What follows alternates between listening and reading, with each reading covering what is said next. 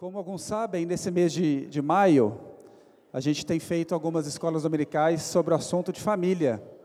Quem tem participado aí desde o início do, do mês. Então, a gente já, já falou aqui sobre o primeiro casamento, criação de filhos. Se eu não me engano, essa é a terceira, né? A gente vai falar sobre permanência no casamento, que eu vou explicar exatamente o que, é que a gente vai tratar. Depois a gente vai ter mais uma sobre criação de filhos, a parte 2. Depois a gente vai ter mais uma com o pastor Bruno, que eu não me lembro. Qual, qual, qual é o título lá? Está no folder? Esqueci, né? É esse, né? Provavelmente o assunto é bom também. É sobre família. Então, hoje o nosso assunto aqui vai ser a permanência no casamento. Esse assunto, geralmente, ele é abordado e tem o, o nome de divórcio e novo casamento. Tem esse, esse nome, né? E é, uma, é um assunto, é uma aula que a gente costuma tratar lá no curso de noivos. Então, quando a gente decidiu tratar do assunto de família aqui na igreja, eu fui lá, dentre os assuntos que a gente trata no curso de noivos, pescar um que seja, que fosse importante né, para a igreja toda. Aí eu pesquei esse assunto lá, mas obviamente a gente passa no curso de noivos de forma muito rápida, né?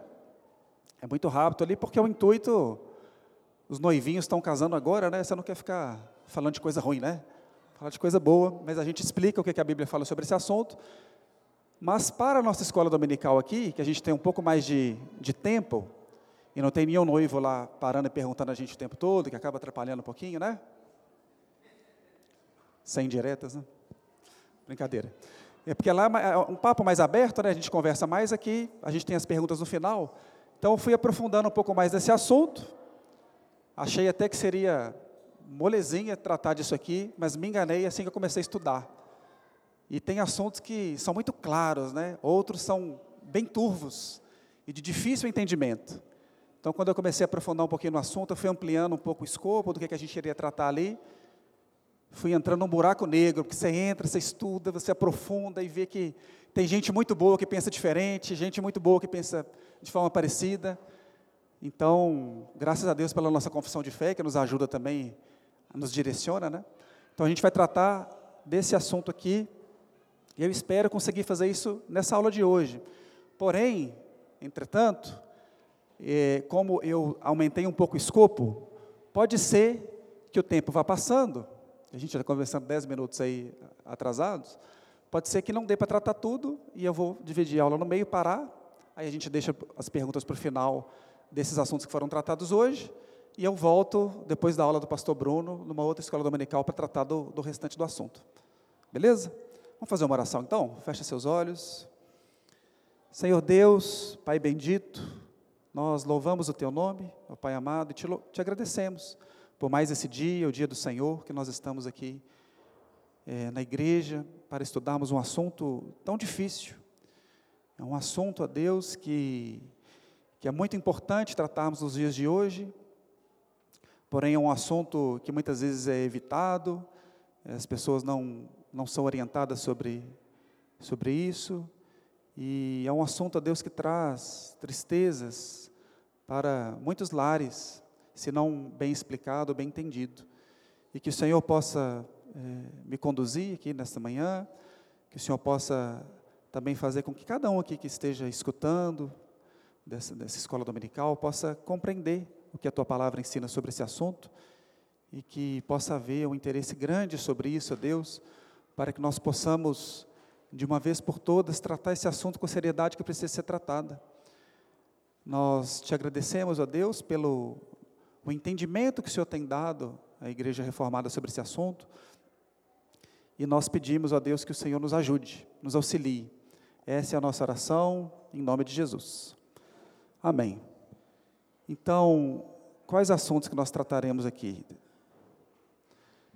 A gente vai ter uma breve introdução. Depois a gente vai falar um pouquinho sobre os papéis. Esse era um assunto que não estava no escopo inicial, mas eu fiz questão de incluir, porque a gente não tratou disso aqui ainda, né? Falou sobre o primeiro casamento, mas o pastor Bruno passou bem rapidamente ali, não era intuito dele falar disso. Então também não quero me demorar nisso, mas eu vou passar bem rapidinho. Depois falar sobre o perdão, que é algo imprescindível para quem quer continuar casado. Né? A gente tem que exercer o perdão quase que diariamente. Depois a gente vai falar um pouquinho sobre proteção do casamento, como que a Bíblia nos orienta e como nós devemos agir para criar alguns muros em volta do nosso casamento. E aí nós vamos entrar na, na parte mais, mais triste, né? Nas exceções aqui. Falar sobre adultério, para separar, eu separei adultério de divórcio ali, e vocês vão entender o motivo, para que a gente dê a ênfase que Jesus dá para adultério, o que é de fato adultério, e depois a gente vai tratar sobre divórcio e novo casamento. Então vamos lá. Começando pelo início. O que é casamento? Casamento é uma aliança, é um pacto entre um homem e uma mulher diante de Deus e da sociedade para a vida inteira. Esse pacto tem que ser feito de forma voluntária das duas partes. Né? Não é um casamento válido quando alguém está sendo forçado a se casar. Né? Tipo, ó, você vai lá e casa porque está sendo obrigado. Esse casamento não é válido. Mas ó, algo que eu queria enfatizar aqui que é muito importante, que não é uma união, uma, uma união baseada no amor é uma união baseada no compromisso. Por que, que esse assunto é importante a gente frisar? É, nos dias de hoje, desde quando o divórcio foi legalizado no Brasil, para quem é novinho aí, né, antigamente era proibido por lei o divórcio, né? Desde quando foi legalizado, o percentual de divórcios no Brasil aumentou significativamente. Quando a lei foi aprovada, não me lembro bem o ano, é, era um a cada dez casamentos terminavam em divórcio. Dez anos depois da aprovação da lei, é um a cada quatro. E essa última estatística que eu vi já tem uns sete, oito anos que ela aconteceu. Então, nem tem estatística de agora que deve fazer a gente chorar aqui, né? Mas o ponto é que, geralmente, como as pessoas foram quase que empurradas para o divórcio, se não der certo, está é, é, tá unido enquanto está feliz, né? enquanto eu a amo, enquanto ele me ama. E, e essa, essa visão da sociedade está entrando, inclusive, na igreja está deturpando a visão de casamento da Bíblia. Então, é importante a gente frisar que é uma união baseada no compromisso, porque o compromisso que foi feito diante de Deus e dos homens não vai passar. Ele não muda. Aquelas promessas que você fez ali no dia que você colocou aliança no dedo da sua esposa e, e vice-versa, elas permanecem diante de Deus para sempre. Existem exceções? Existem, nós vamos tratar elas aqui. Mas aquele compromisso, ele não muda, ele não cai. Mas o amor, ele pode passar, de certa forma, porque a gente mesmo tem muita dificuldade de, de conceituar o amor, né? Se a gente olha para a Bíblia, a Bíblia conceitua o amor, a gente tem que olhar para ela e entender dessa forma mesmo. Mas a gente às vezes confunde paixão com amor e acha que aquele fogo que está no seu coração quando você está entrando ali no dia do seu casamento, ele vai permanecer desse jeito por 30, 40, 50 anos. E graças a Deus que não é assim, né? Imagina, você entrou para tomar café com sua esposa depois de 20 anos de casado, aquele frio na barriga, né? Você arrepia, fala, nossa, agora vou vê-la, né? Não dá para viver assim. Ninguém consegue viver com aquela, aquela paixão ardente a vida inteira, né? O amor é diferente. O amor que a gente conhece é um amor mais amadurecido, onde você quer estar com a pessoa, você ama a pessoa, você quer protegê-la, você ama conversar, mas não é aquele negócio que tira o seu equilíbrio, tira o seu chão, né? E a paixão é isso, mas o amor é outra coisa. Então é importante lembrar que, ainda que você olhe para o seu cônjuge depois de muitos anos e aparentemente já não sinta nada mais por ele, o compromisso permanece. Isso não mudou. Não adianta falar, ah, a gente a gente não bate, sabe? Ele tem um perfil muito diferente do meu. Ele tem 25 anos que já, já era casado, né? E descobriu isso agora. Mas é algo que deveria ser descoberto na amizade, né? É amigo ali, está conversando e fala, ah, eu acho que acho que não daria certo. Né? Era o momento, mas depois de 25 anos, de 30, já não é o momento mais. Então, infelizmente, hoje em dia as pessoas arrumam um monte de desculpas para divorciar. E é isso que a gente vai tratar um pouquinho aqui. Então, sempre lembrando a base de casamento que o pastor Bruno até falou no primeiro EBD, Gênesis 2, 24 diz assim: Por isso deixa o homem pai e mãe e se une à sua mulher, tornando-se os dois uma só carne. Então agora já não são duas carnes mais, são uma só. A gente nem consegue entender completamente esse conceito. Esse conceito é um conceito muito complexo, tão complexo que ele é similar ao casamento de Jesus com a igreja. E Paulo, Paulo deixa bem clara a complexidade dessa união. E ele fala, olha, ele nem está falando do casamento, está falando sobre Cristo e a igreja. E no casamento, de forma similar. Quem que entende exatamente, de forma completa, o que é essa união. Certamente, quando nós estivermos com o Senhor e todas as coisas forem é, esclarecidas e a gente tiver nosso entendimento amplificado sobre esse assunto, a gente vai talvez entender que era muito mais do que tudo aquilo que a gente imaginava. Né? Não é só a união carnal, não é só uma, união que, baseada no compromisso, como eu disse, mas certamente existe algo espiritual envolvido nisso, de tal forma que a gente não consiga compreender bem. Por isso que é muito sério. E de certa forma, falo de certa porque a gente vai tratar isso aqui, o casamento é indissolúvel. Homem nenhum consegue separar um homem e uma mulher que foram unidos diante de Deus. A gente vai tratar de exceções, mas o próprio Jesus mesmo lá em Mateus, quando ele vai falar sobre isso, ele fala, mas não era assim desde o princípio. Então foquem nisso, né? foca no principal, que os dois tornam-se uma só carne. Pulando aqui para os papéis, abram as Bíblias de vocês aí, lá em Efésios 20, de, capítulo 5, de 22 a 30, que é o texto clássico quando a gente trata sobre papéis. Tem mais alguns textos que falam sobre esse assunto, mas a gente vai explorar esse aqui agora. 5, 22 a 30.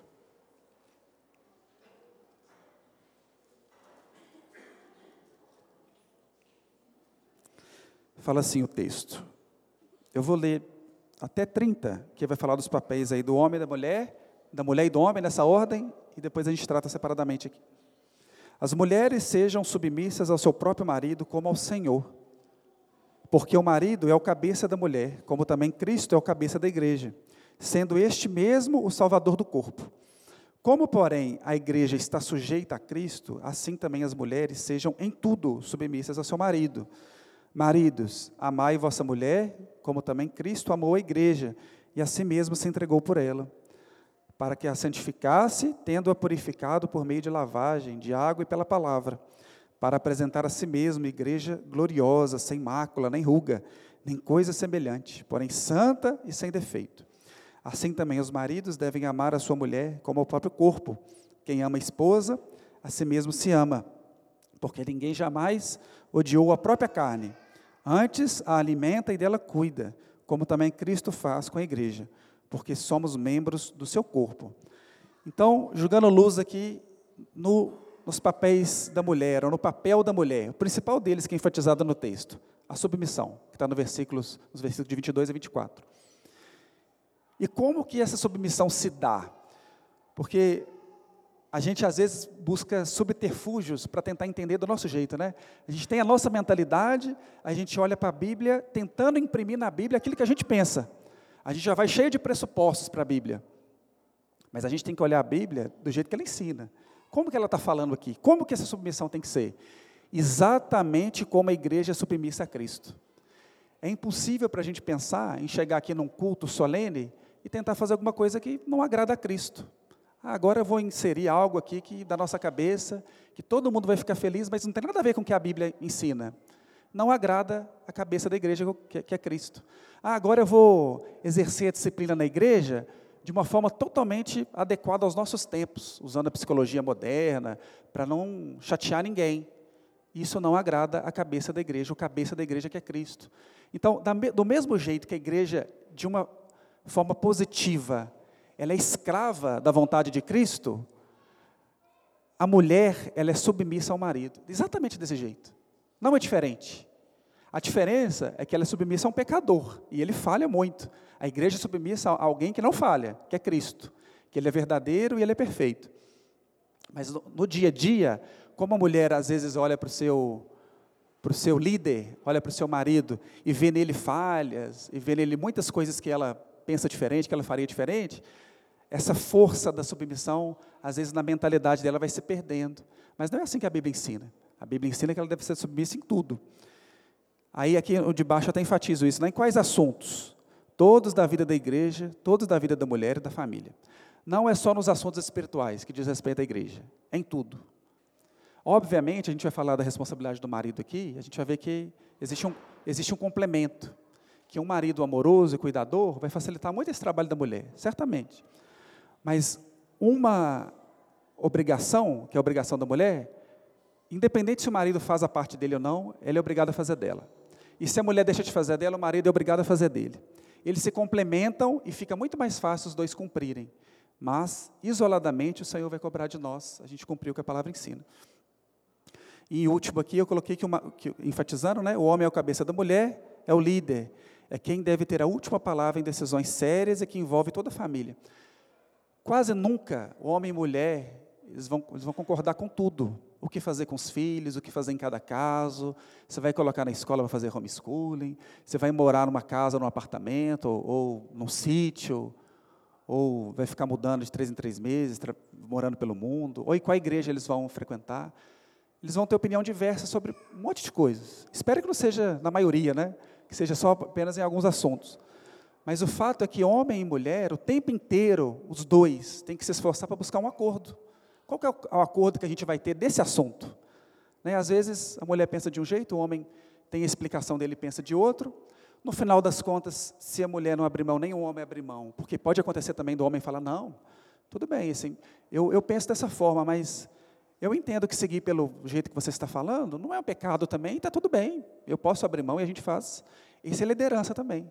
É ele, é ele que de fato está abrindo mão da, da opinião dele e seguindo a opinião dela. Não há nenhum problema nisso.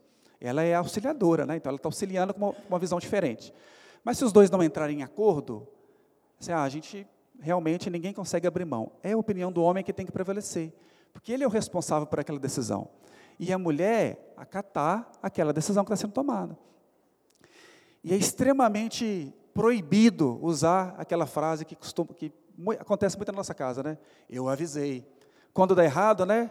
Deu a primeira coisa que deu errado, aí o outro vira, Aquela, não, às vezes não fala, mas faz aquela cara, né? Eu avisei. Não existe eu avisei mais, porque aquela, aquilo que foi decidido, no final das contas, é a decisão da família.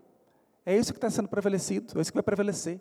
Da mesma forma também que o homem, não é para tentar, de todas as formas, é, acobertar aquela decisão que trouxe consequências ruins para a família, né? É reconhecer o erro mesmo, diante de Deus, diante da família, e falar: olha, realmente foi uma decisão equivocada.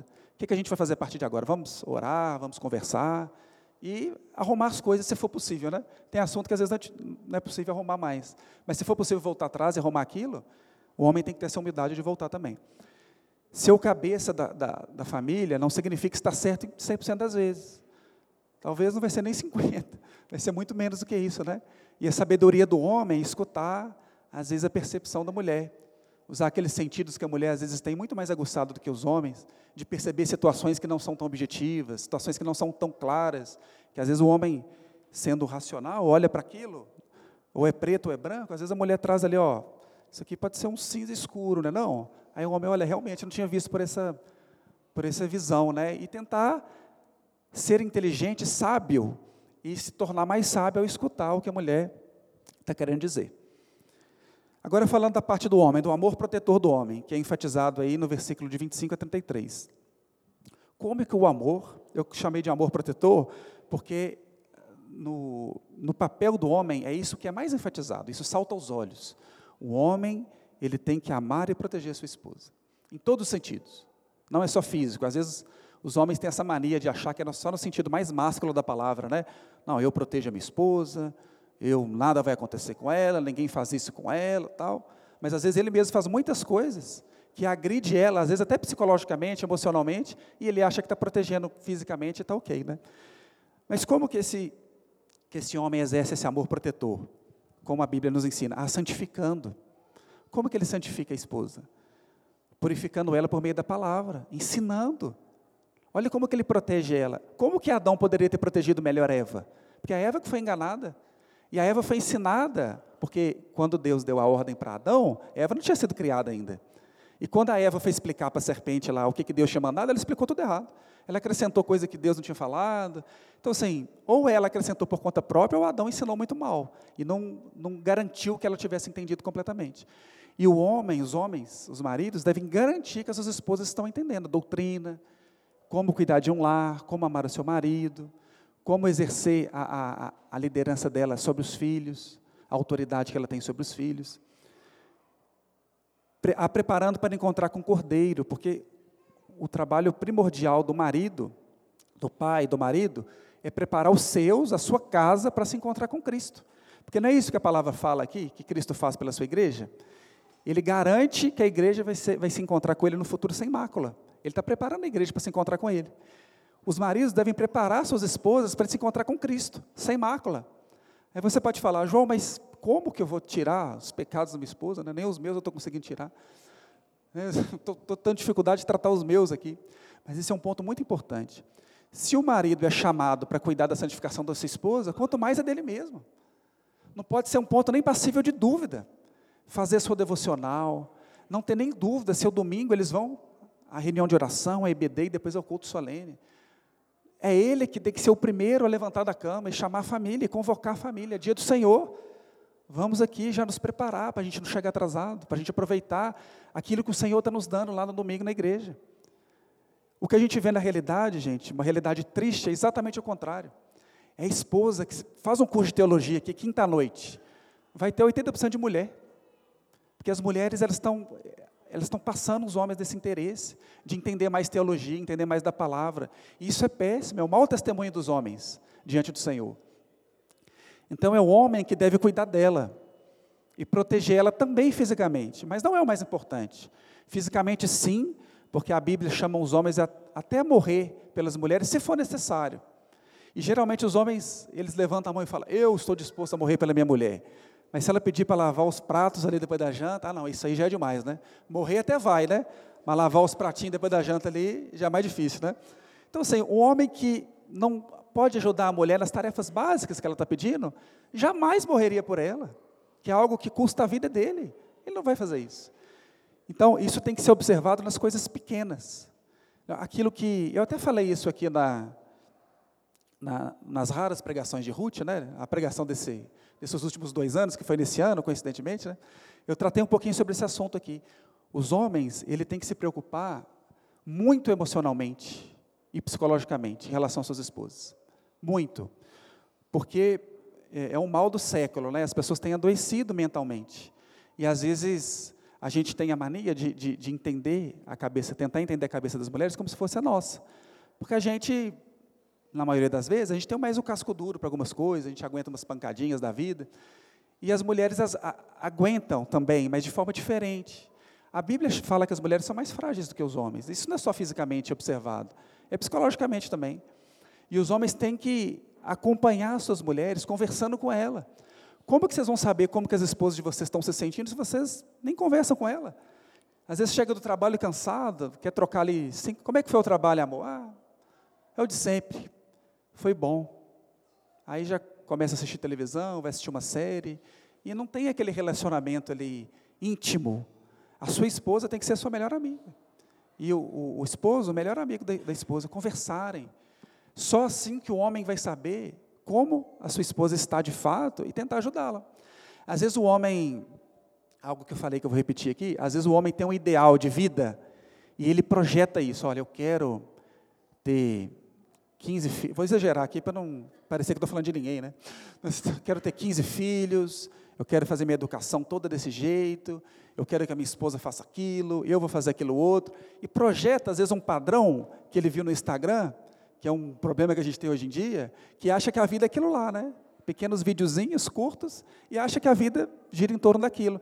Então coloca um padrão para ele, que às vezes nem é um padrão de uma família, é um padrão que ele saiu picotando, né? Ah, essa parte dessa família aqui é legal, então quero para mim. Aquela outra faz isso, eu quero também. Aquela outra também faz. E se ele juntar tudo, vira um Frankenstein. Nem dá para viver assim, né? Nem dá 24 horas num dia, dá bem mais. Porque ele quer fazer um pedacinho de cada uma. E às vezes não observa, que é o meu ponto principal aqui, se a esposa dele ela, às vezes ela está concordando porque ela ama ele, porque ela quer fazer o melhor, mas às vezes aquilo ali está oprimindo ela de tal forma que ela vai adoecer, que ela não vai dar conta. Então o homem precisa checar o tempo inteiro o estado de saúde da sua esposa. Às vezes ela, ela não vai dar conta de ter a quantidade de filhos que você quer. Às vezes ela não vai dar conta de fazer homeschooling. Às vezes você obrigá-la a colocar o filho na escola também vai ser ruim. E ela, ela queria tanto ela mesma fazer aquilo, que você está tirando uma coisa dela. Então, assim, é conversar, entender aquilo que serve para vocês, que atende melhor vocês. O intuito maior do casamento é representar o casamento de Cristo da igreja. Isso é algo muito santo. Então, a gente tem que ter muita sabedoria nesses detalhes, nesses pormenores, que às vezes para a gente é coisa boba, mas para o outro, para o nosso cônjuge, é coisa muito importante. Então, maridos, cuidem das esposas, espiritualmente, pastoreando, ensinando. E às vezes também a gente escuta muito assim, né? Mas Eu converti ano passado. Minha esposa, ela conhece de Bíblia, ela é presbiteriana desde 10 anos, né? Ela conhece um monte de coisa. Como que eu vou fazer para pastoreá-la? E aí, abrindo parênteses aqui, me lembrou um pouco da minha conversão, que quando eu converti, pela graça de Deus, né, a Ana estava entrando numa furada, casando com, com ímpio, mas três meses antes de casar, Deus me, me chamou e eu converti. A gente já estava noivo, já estava tudo preparado, só que a Ana já era, já era evangélica, né? Falei evangélica, é, desde 10 anos de idade. Então, um pensamento que eu tive quando eu estava fazendo o curso de noivos, que o pastor falou assim, olha, os homens têm que conhecer a Bíblia para ensinar suas esposas. Quando eu escutei aquilo, eu falei, eu não sei nada de Bíblia, né?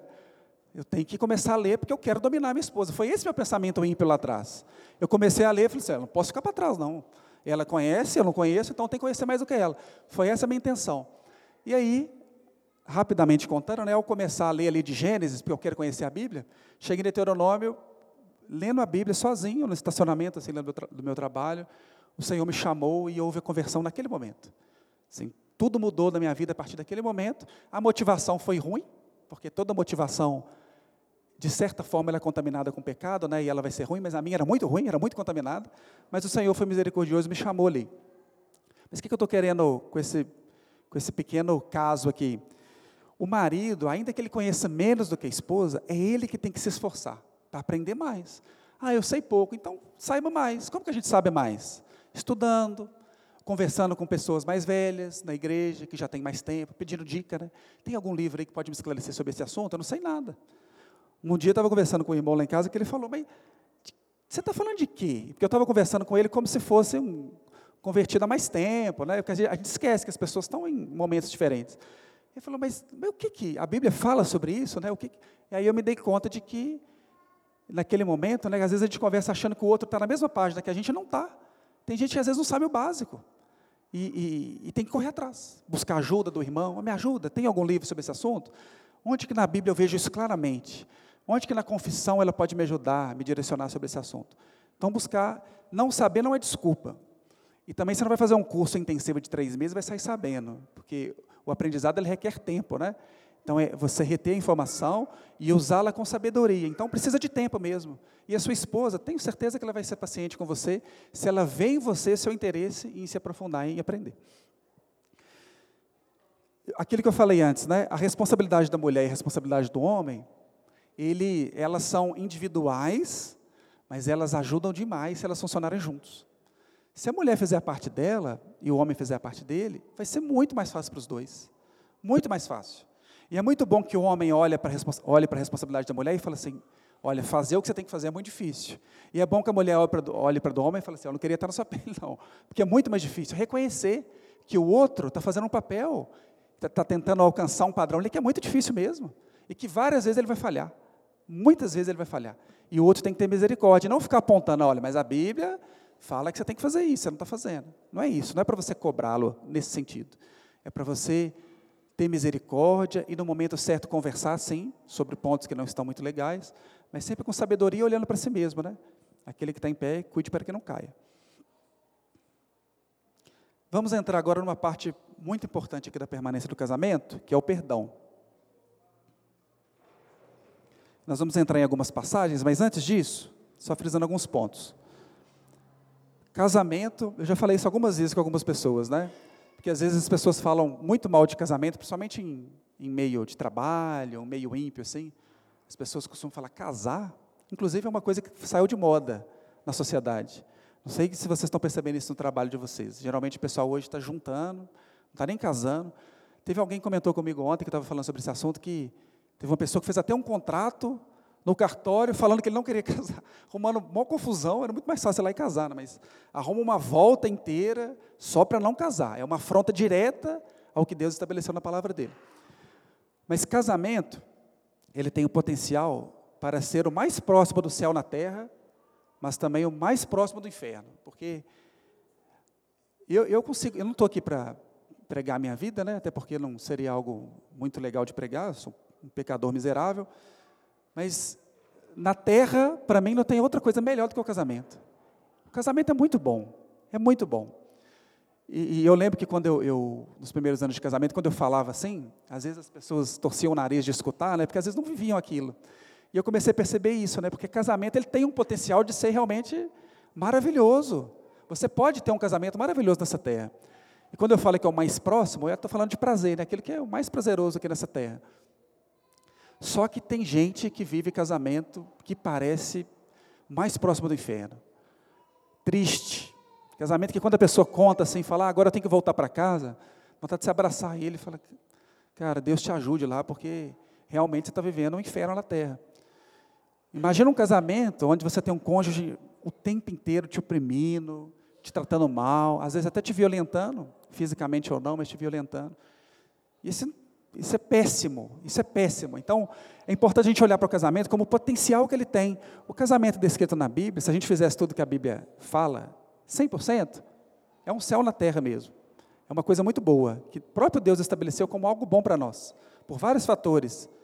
Procriação de filhos, que aí é, multiplica a imagem e semelhança de Deus, é, a guarda da, da, pureza, o casamento também protege de, de impurezas.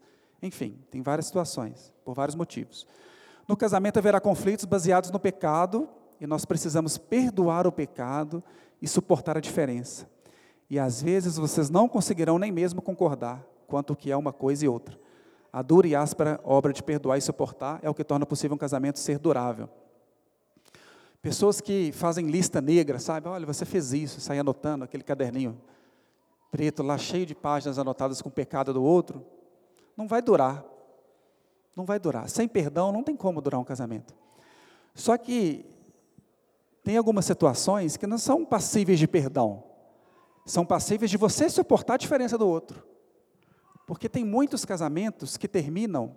Eu já escutei relatos assim, de uma de uma tia da minha esposa, uma vez conversando com ela, ela falou assim: se eu soubesse que brigar com ele por causa de uma toalha molhada na cama ia, ia trazer tanto transtorno para a nossa vida, eu tinha tolerado. É muito ruim colocar toalha molhada na cama, né? É muito ruim. Mas isso não pode tornar sua vida um inferno. Se você já falou 20 vezes e viu que aquilo ali é uma coisa que difícil demais de mudar, é uma mania mesmo, suporta. Pega você lá, estende a toalha, está tudo bem. Isso não é pecado, não. Se você chegar para um presbítero, um pastor e falar, olha, estou com um problema grave no meu casamento, ele deixa a toalha molhada em cima da a gente vai rir. Falar, o pecado está em você, de suportar essa fraqueza do seu, do seu cônjuge. E eu estou dando um exemplo aqui bobo, mas tem N situações que são, que são apenas manias. Às vezes é mania ruim mesmo, que irrita, mas a sua irritação que pode ser o pecado, sabe? Não é pecado apertar no meio da pasta de dente. Às vezes é pecado você se irritar por causa de uma coisa tão boba. Então, é isso que, que eu estou querendo dizer nessa frase aqui. Tem situações que são pecados. Mas o que é pecado, biblicamente? Alguém quer, quer falar? E qual é a definição de pecado na Bíblia? É, é, pecado é a quebra da lei de Deus. Quando você quebra uma lei de Deus. Se você for incapaz de achar uma lei de Deus que está sendo quebrada por aquela mania do seu marido, mude você. Eu não estou falando, gente, que vocês devem ignorar completamente e não conversar, não conversa, mas de forma leve. Você não está exortando ele, ó, estou te exortando aqui, ó. A palavra fala que você não pode deixar. Não é isso. Fala, ó, tem uma coisa que você podia fazer que ia me deixar muito feliz. Não coloca a toalha molhada na cama mais, não. Se seu marido for um, um marido atento e que quer cuidar de você, ele vai deixar de fazer. Ele vai ele vai ser bom o suficiente para você e vai deixar essa mania de lado. Mas muitas vezes, gente, isso não vai acontecer. Ou porque ele não consegue, ou porque ele não quer.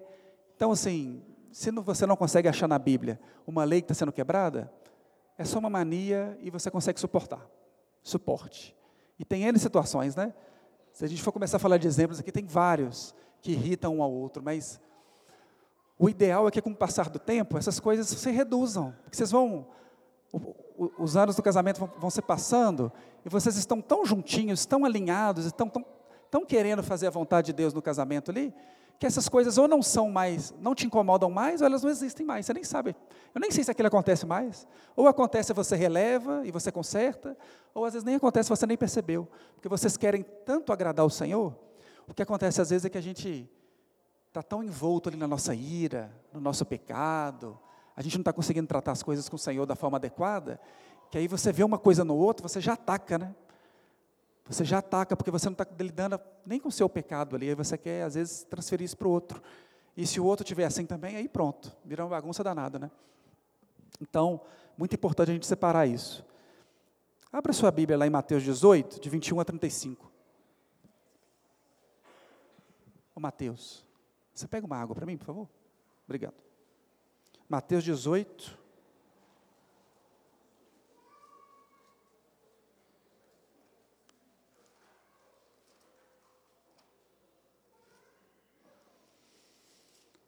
Mateus 18, 21 a 35. Eu vou fazer aquilo que eu comentei antes, e eu vou quebrar a aula, tá? Porque a gente tem esse assunto de perdão, mas depois entra em adultério, divórcio e novo casamento. Eu vou tentar ir até adultério, e aí a gente trata numa próxima aula divórcio e novo casamento. Porque o tempo já está. Tem 10 minutos para finalizar antes de abrir para perguntas? E aí eu acho que vai ser melhor. Quero tratar um assunto tão importante de maneira bem rápida, né? Fazer devagarzinho aqui. Mateus 18, 21 a 35.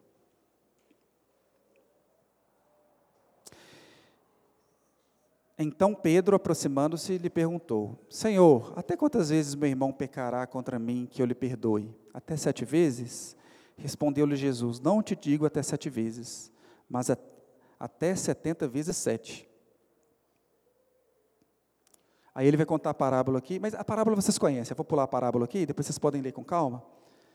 Mas eu resumo a parábola aqui, o, qual é a ideia dela, né? A ideia é o seguinte: o que, é que a gente deve aprender como aplicação da parábola?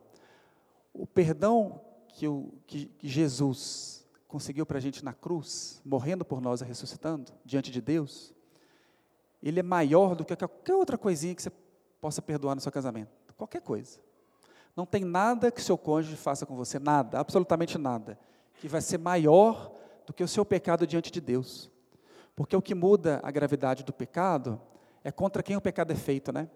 O, o pastor Bruno já deu esse exemplo algumas vezes, falando disso. Né? Se uma criança dá um tapa no irmão dela, é um pecado. Se ela dá um tapa no pai dela, é outro pecado. Ainda mais esse diante de Deus, né?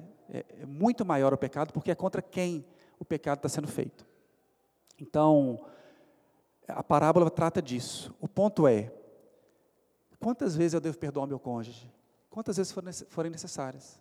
Quando eu falo que não há nada que ele faça que você não possa perdoar, é diferente de falar que não há nada que ele faça que não te dá uma exceção ali biblicamente de você se separar, por exemplo. A gente vai tratar disso aqui na próxima aula. Não é disso que eu estou falando.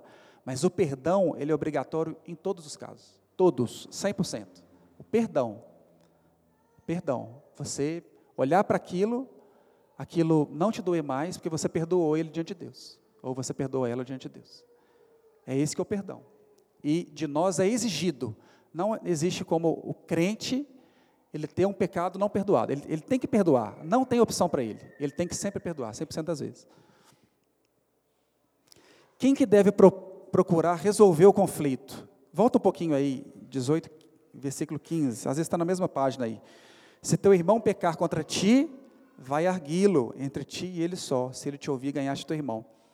Esse princípio de Mateus 18 é o princípio que baseia toda a disciplina eclesiástica. O primeiro passo da disciplina eclesiástica não é escrever uma carta para o conselho e falar, olha, fulano está fazendo isso ou aquilo. O primeiro passo não é esse. O primeiro passo é você, como membro da igreja, chegar até ele e dizer, olha, você fez isso comigo? Não gostei. Achei que foi um pecado que você cometeu, assim, assim, assado. E explicar. Mas, isso é um parêntese que eu abri aqui, né? mas o que, eu estou querendo dizer com esse versículo aqui? A obrigação de, de buscar reconciliação, numa primeira vista, porque eu vou tratar isso de forma mais ampla, é da pessoa ofendida. Até porque, muitas vezes, quem ofende, quem comete alguma coisa, às vezes não tem a noção que fez aquilo. Ou às vezes ele cometeu e não percebeu. Acontece pouco, né? Você falar uma coisa, às vezes, que não, que, que não chegou bem para o seu cônjuge, às vezes a forma de falar, às vezes uma atitude que você teve que a pessoa não gostou. Então a parte que se sente ofendida, ela tem a obrigação de ir atrás. Não é assim, ah, ela fez aquilo, então ele vai ver. A próxima vez eu vou fazer isso também. Aí fica chateado, aí torce o nariz, fica em silêncio, não quer conversar mais, não é assim? Não é não, né? É? Às vezes a gente não quer tratar o problema, né? Porque aquilo dói. Você fala, oh, você fez isso, eu não gostei. A gente fica com aquilo ali, Tem gente que gosta de, de, de ficar ruminando a ofensa, né? Ficar tratando ela ali como se fosse um bom, um bom vinho no barril. Deixa ela ali, aí ela vai mudando, daqui a pouco ela está gigante. Era um negocinho pequenininho, se tivesse tratado no dia, tinha resolvido, mas fica curando aquilo ali até ficar grande, né? Mas, a obrigação então é da parte ofendida, mas tem uma responsabilidade do homem aqui que muda um pouquinho isso. Não é que muda, mas se a esposa, não é só nesse assunto não, não cumprir com a obrigação dela, que é a parte ofendida de atrás, vamos supor que o homem ofendeu a mulher com alguma palavra, e a mulher não tratou, ela ficou meio estranha. Ah, não olha bem para ele, começa a falar alguma coisa, ele, ela responde com uma ou duas palavras. O homem não é bobo, ele sabe que alguma coisa ali aconteceu. Qual é a obrigação dele? Será que ele tem que ficar, olhar aqui para Mateus 18, 15 e falar assim: ah, não, a obrigação é dela, está tranquilo? Não. É ele, como homem responsável pela casa, que tem que ir atrás dela e tentar entender o que, que aconteceu para ser tratado. Não tem nenhuma situação dentro de um casamento que tem que ficar sem tratamento. A Bíblia até diz, né, que a gente que não se põe o sol sobre a tua ira. A gente tem que tratar o pecado. Não estou dizendo que é literal, sabe? Aconteceu um problema ali 11h59, nossa, deixa eu resolver, porque daqui a dois minutos de outro dia. Não, não é assim. Mas o que a Bíblia quer dizer ali é assim, trate rápido. Não, não deixa demorar, porque vai crescer, vai ficar pior. Então, trate rápido. Então, o homem, ele é sempre o responsável. De vez em quando, ela, a mulher, até pode ser a culpada por alguma situação, mas ele é sempre o responsável. Até quando a mulher peca, o homem é responsável por aquele pecado dela, porque ele é o líder. Vocês acham que a liderança é só no aspecto positivo, né? Não, só na parte boa, não, na parte ruim também, no pecado. Se ela pecou, se ela errou naquilo, alguma coisa na vida dela tem que mudar para ela ser transformada naquilo. Ou ela não está sendo bem ensinada, ou ela às vezes não está fazendo a devocional da forma como deveria, ou entendeu aquele errado, ou às vezes foi um pecado dela mesma que tem que ser tratado. E quem vai tratar esse pecado? O homem, sempre. O último assunto aqui, antes da gente encerrar, e eu abro para perguntas. Proteção. Eu quero ler muito esse Provérbio 5, ele é curtinho. Abra lá em Provérbio 5. Provérbio 5, ele trata aqui sobre é, a proteção no casamento. Mais explicitamente, ele está falando de, de cuidados que o homem tem que ter em relação à mulher adúltera, mas é um princípio que se aplica de várias formas.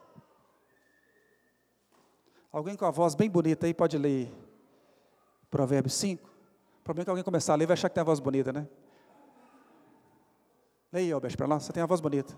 Eu te falar não tem problema não, você falar que é ruim.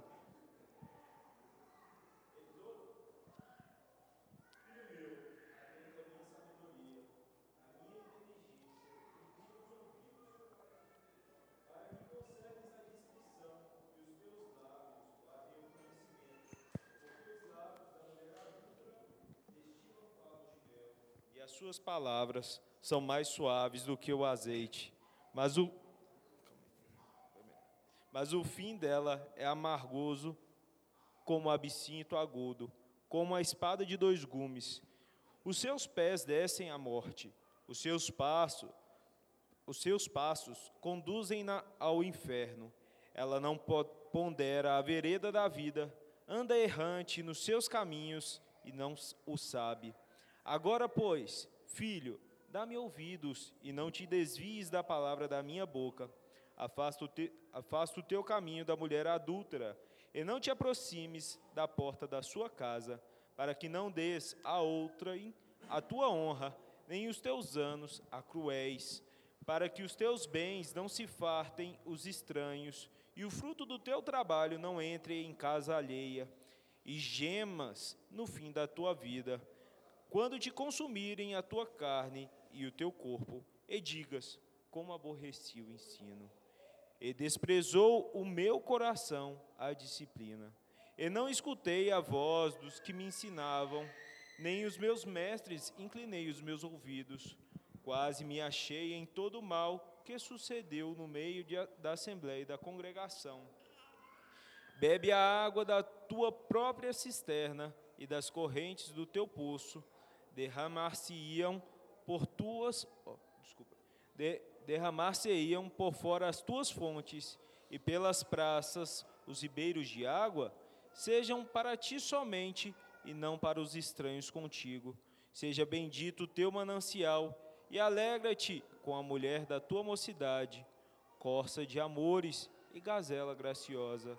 Sacia em ti os teus seios em todo o tempo, embriaga-te sempre com as suas carícias, porque, filho meu, andaria cegos pela estranha e abraçaria o peito de outra? Porque os caminhos do homem estão perante os olhos do Senhor, e ele considera todas e ele considera todas as suas veredas. Quanto ao perverso, as suas iniquidades o prenderão, e com cordas do seu pecado será detido. Ele morrerá pela falta de disciplina, e pela sua muita loucura, perdido, cambaleia.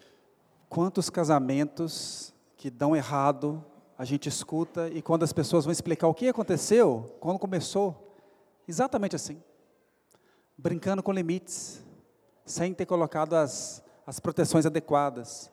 Então, uma, uma responsabilidade do marido é levantar muros em volta do seu casamento. Ele deve tomar uma série de cuidados e reduzir o limite até uma distância segura. Ele deve evitar ao máximo fazer concessões. Tem muita gente que acha até que esses muros é, é um legalismo de quem os coloca. Mas eu até trouxe aqui umas, umas sugestões práticas, mas são práticas que eu tiro aí da, da minha experiência, mas obviamente está, não está descolado aqui do, do que o texto de Provérbios 5 está, está ensinando. Só que Provérbios 5, obviamente, ele é muito, ele é muito direcionado. Aqui ele está falando do, do homem que tem que tomar cuidado com a mulher adúltera. Mas é um princípio de cuidado que o marido tem que ter com o casamento, de forma geral também. É um texto riquíssimo. E eu trouxe algumas sugestões aqui. Essas sugestões, só lembrando, eu não estou aqui impondo regras, nem falando que vocês têm que fazer exatamente assim. Eu estou dando sugestões vocês conversem entre os cônjuges e vê se faz sentido para a vida de vocês ou não. O fato é que o marido tem que proteger o seu casamento. Se vai ser assim, ou vai ser de uma outra forma que vocês entenderem, não tem problema. Primeiro ponto, não estabeleça amizades muito próximas com pessoas do sexo oposto. Meus amigos, homens, não são amiguinhos da minha esposa e vice-versa. Não importa se são da igreja, são todos pecadores.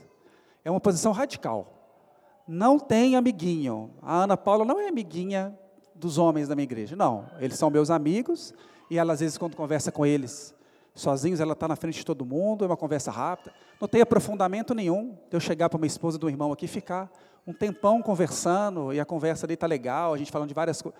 Não existe isso. Se eu quero tratar alguma coisa com um casal, eu trato com um homem e não fico de conversa mole com nenhuma mulher da igreja. É assim que tem que ser. Não quer dizer que você não possa conversar com pessoas do sexo oposto. Pode. Às vezes tem uma coisa prática que você vai tratar. Ah, você olha aquele negócio para mim, você viu aquele outro. Resolve coisa rápida. Mas tenta trazer o marido junto, tenta trazer um irmão para estar junto, para você não estar sozinho. Isso tudo são muros que você vai colocando no seu relacionamento. Você fala, João, mas dentro da igreja, dentro do círculo de amizade, ó, a esposa aqui do meu irmão é como se fosse homem para mim. Meu amigo é. Vi... Gente, eu, eu, eu, tentei achar essa estatística, não, não achei. Não sei se foi algum livro que eu li, mas é um percentual altíssimo de adultério que acontece no mesmo círculo social, inclusive dentro da igreja.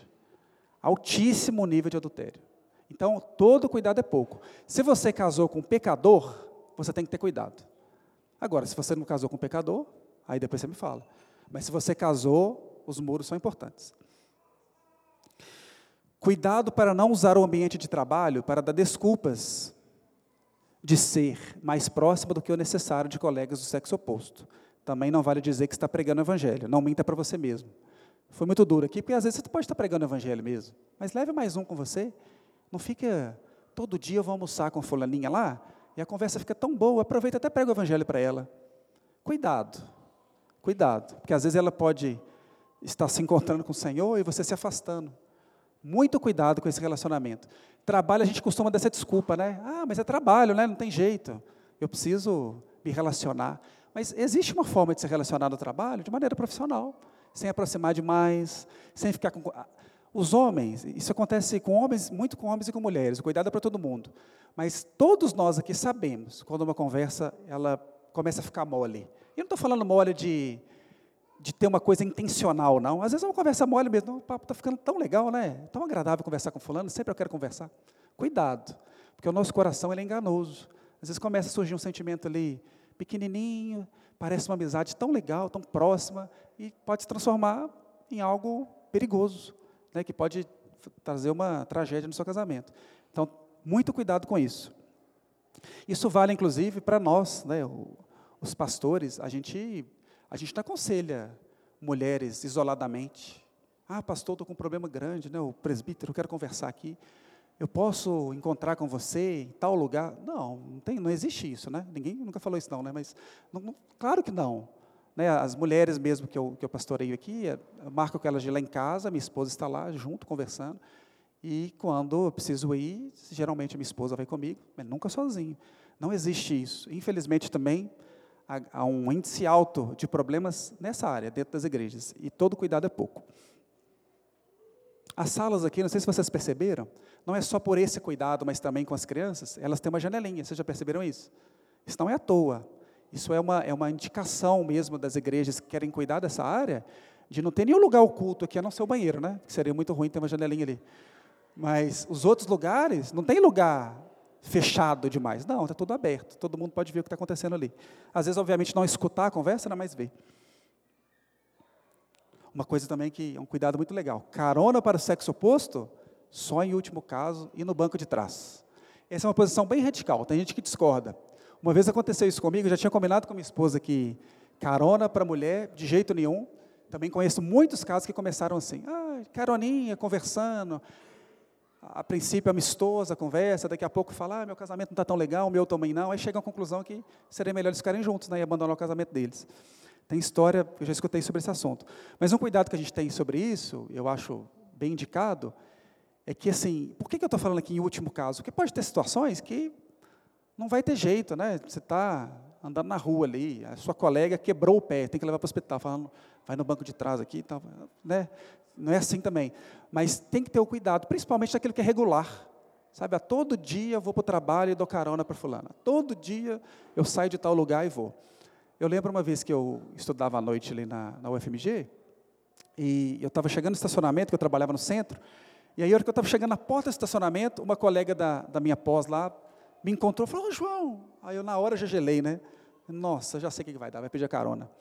Aí ela fala assim, que você está indo para lá? Aí eu falei, estou. Aí ela, ela falou assim, mas você pode me dar uma carona?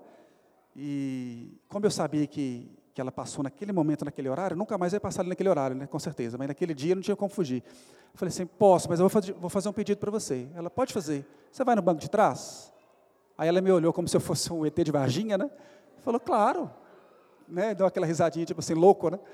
E aí eu lembro que ela foi sentada no banco de trás e a gente conversando, eu até policiando para ser bem seco, assim, educado, mas seco.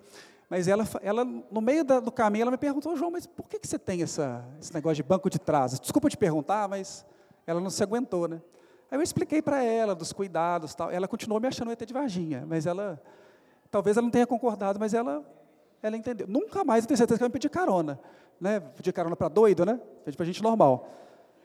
Mas são muros, é aquilo que eu disse. Vocês colocam os muros que acharem importantes para a família de vocês. Né? São os combinados entre, o, entre o, o casal. Isso aqui, nos dias de hoje, é muito importante. Compartilhe sua senha de telefone e mídias sociais com seu cônjuge. Deixe-o ajudar a ver o que está indo, se está indo tudo bem com seus contatos e com você vê, com o que você vê. É, tem gente, às vezes, que, que, que, com um ar de maduro fala: não, não precisa ser vigiado, a gente tem confiança total um no outro. Meu amigo, não tem essa confiança tanto em você, não. Se você não é confiável, você mesmo sabe que você não é confiável, conta mais seu cônjuge. Eu não estou falando aqui de uma desconfiança doentia, né, de um ciúmes doentio que você não vive mais. Agora, todo dia que você acorda, você tem que ver o WhatsApp dele, que é com os amigos. Não é isso. Mas só do seu cônjuge saber que a qualquer momento, se você quiser, você pode acessar o celular dele, isso já muda tudo. O comportamento dele, porque o que faz com que os homens e as mulheres não adulterem, não pequem, é o temor do Senhor, sempre em última instância. Mas tem outras coisas que ajudam. Porque às vezes, tem, em algumas situações, você você vai se colocar em algumas situações, tomara que não aconteça, mas se você se colocar em algumas situações, que às vezes parece até que você esqueceu do Senhor. O temor vai embora. Se alguém te falar de igreja, peregrinos, você esquece na hora, parece que é aquilo que você está vendo que importa.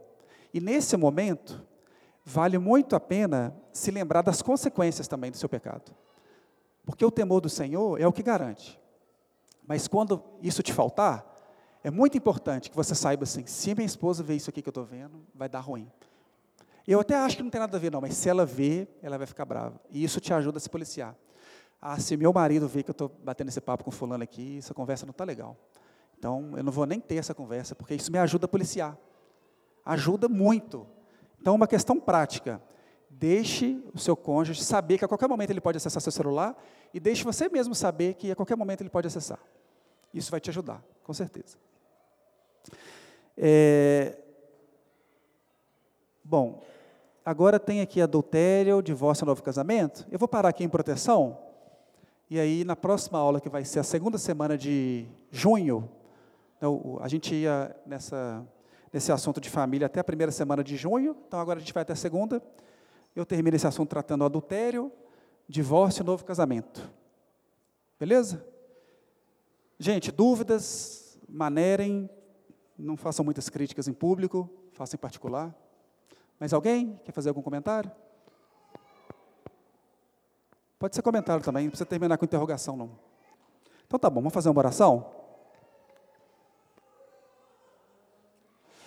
Deus Santo, nós te louvamos mais uma vez e te agradecemos por todo o ensino do Senhor que está exposto na tua palavra.